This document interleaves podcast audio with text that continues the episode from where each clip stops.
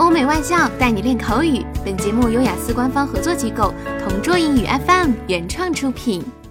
Describe a place you went to that was very noisy. You should say where this place was, what you did there, why it was very noisy, and explain how you felt about this place being so noisy. I'd like to describe a time when I needed to fill in for a kindergarten class at a nearby academy back in our hometown. It was my aunt, who is our community childcare centre deputy, asked me to be a proxy for the leave of absence of the two daycare teachers due to their personal reasons. Since she is someone I can't decline, I gave credence to her request and agreed with the three day schedule. On the first day, I went to the daycare centre. From afar, it seemed cordial and strife free, Yet the moment I set foot on the gate, there I saw all the kinder learners gushingly running towards me and yelling a greeting on me.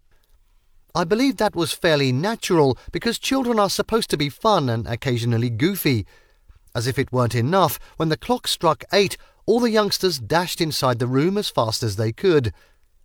My hopes for them being quiet and relaxing were thwarted at the moment.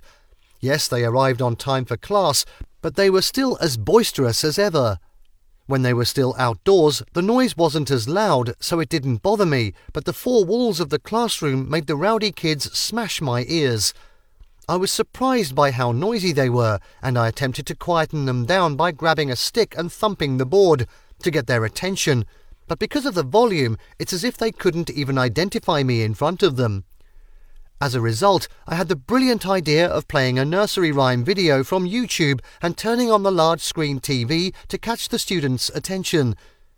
They were so ripe for the picking that they instantly turned from vicious wolves to calm sheep in a flock. After that, I was amazed that kids can be difficult at times, but even that we, as grown ups, could still keep them at bay instead of imposing our wills on them.